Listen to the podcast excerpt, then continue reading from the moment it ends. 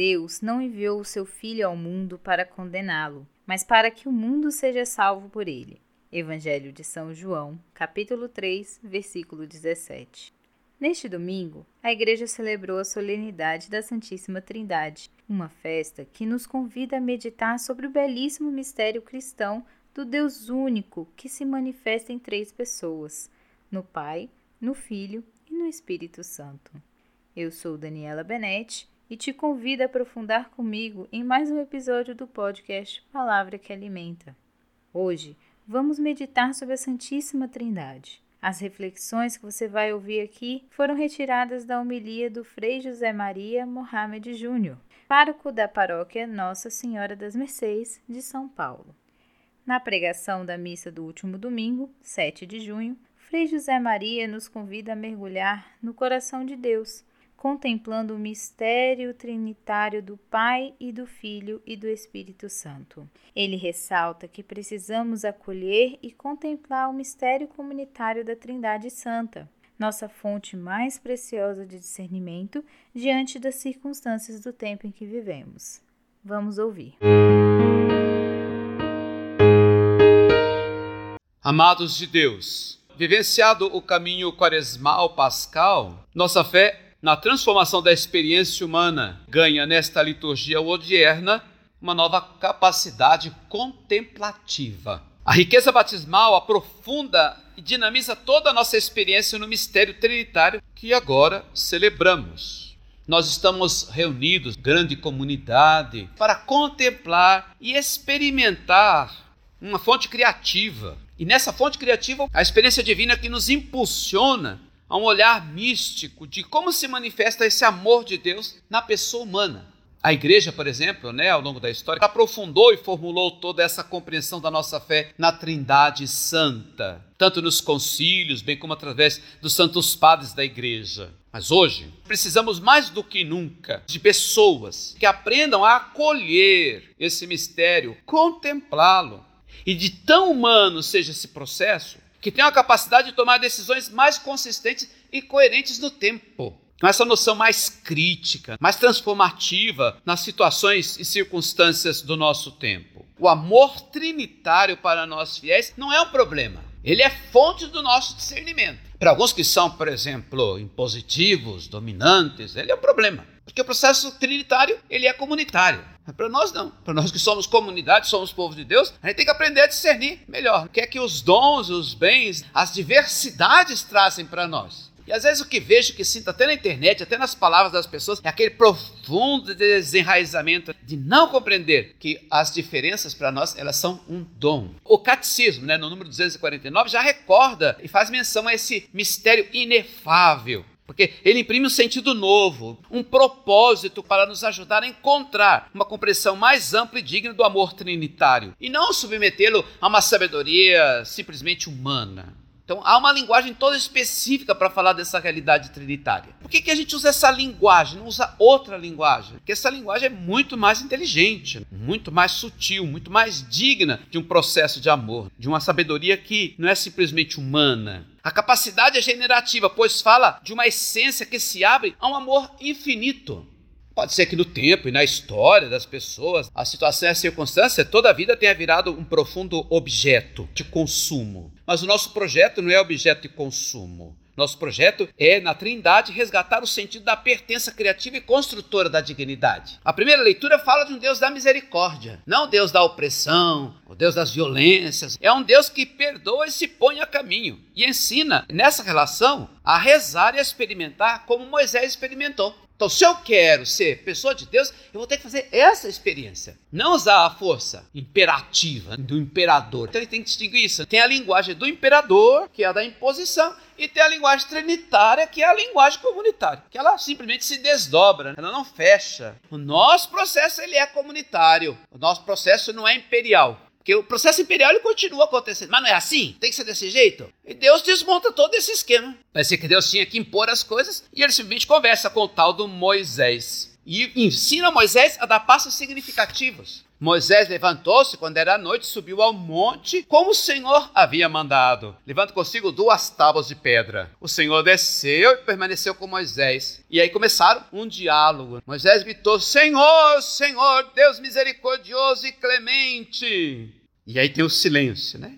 Essa ação linda, né? O Papa Francisco mandou criar o Santuário de Nossa Senhora do Silêncio, na cidade barulhenta, num tempo muito barulhento e confuso, né? Então, o encontro da palavra expressa esse ato de profundidade do amor. A contemplação nos leva a trabalhar o Deus da comunhão, o Deus da aliança, que vai escrever na tábua. Não é Moisés que escreve na tábua, é Deus que escreve, né? Usa as mãos de Moisés, mas é Deus que escreve né? para acertar o passo no amor e criar condições mais específicas que o ser humano tem e pode desenvolver desenvolver. Aprendendo a ser compassivo e misericordioso. Porque se a gente for pela outra dinâmica da linguagem, outro processo imperial, a gente vai continuar o continuismo imperialista, consumista e assim por dentro, com todos os nomesistas que vocês quiserem colocar dentro desse processo. Mas o projeto de Deus não é esse, o projeto é comunitário. Então vai acertar o passo no amor, criar condições mais específicas que o ser humano tem e pode desenvolver, aprendendo a ser compassivo e misericordioso, mesmo em meio a tantas ansiedades e desespero. Moisés aprendeu que a liderança é de Deus, não é dele.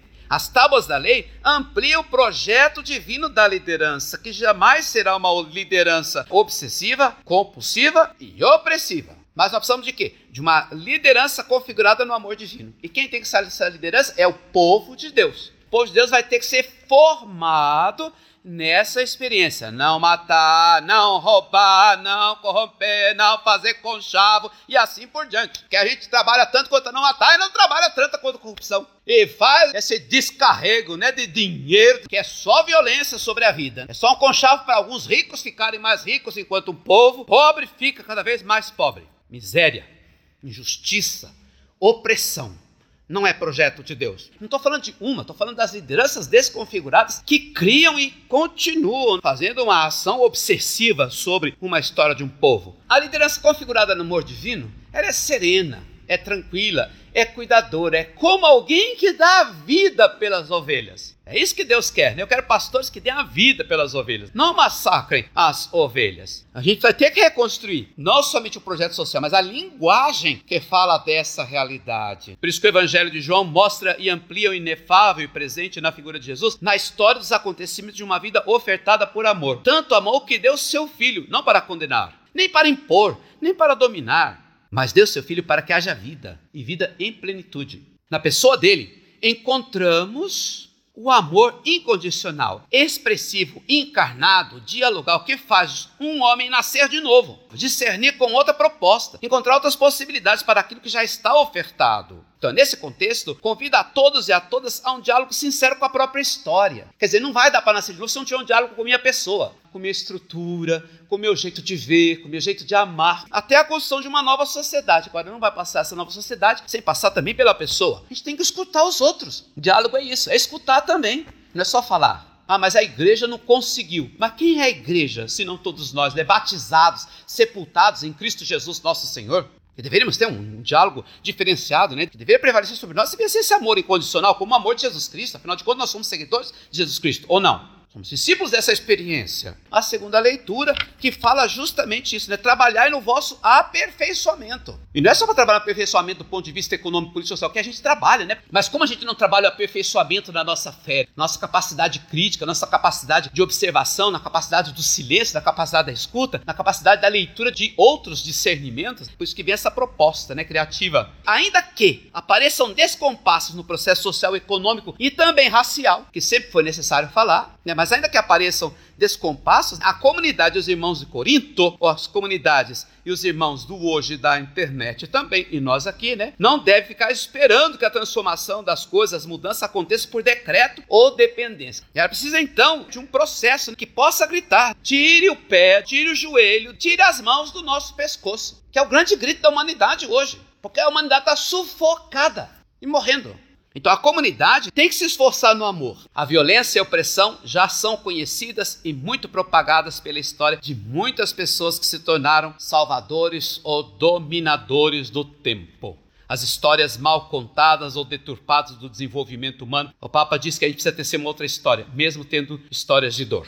A linguagem místico-trinitária é a linguagem que não dá poder e domínio a ninguém. A realidade, a linguagem fala de um amor comunitário e não de uma ação egoísta, de um ódio vinculado a um sistema ideológico. O amor trinitário, ele desconfigura o prepotente. No amor inefável, em Deus, nossas dependências, paralisias, medos precisam ser elaborados. Então, o fato de existir essas situações degradantes em nós e na sociedade mostra o quanto nós precisamos trabalhar nesse mistério inefável. A falta de ar que sentiu Georg, a falta de espaço que experimentou o jovem Miguel, a falta de dignidade que desorienta mães negras, indígenas, pobres, de tantos e tantas meninos e meninas violentadas na história, a falta de ternura que persiste em se instalar conta o desapreço que ainda temos com a vida. O vínculo do amor precisa ser o modo específico para desatar tantos nós parasitários da história que impedem outras e outras de respirarem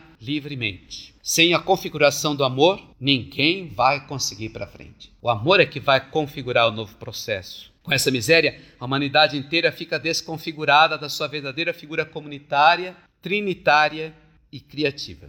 A paz do Senhor. Este foi o segundo episódio do podcast Palavra que Alimenta. Todas as semanas, vamos compartilhar por aqui reflexões sobre a liturgia da palavra dominical. Você pode ouvir novamente este episódio quando quiser, acessando as plataformas Anchor, Spotify e Google Podcasts. Aproveite também para compartilhar essa reflexão com seus familiares e amigos. Que a paz de Cristo siga conosco e até o nosso próximo encontro, aqui, degustando juntos a palavra que alimenta.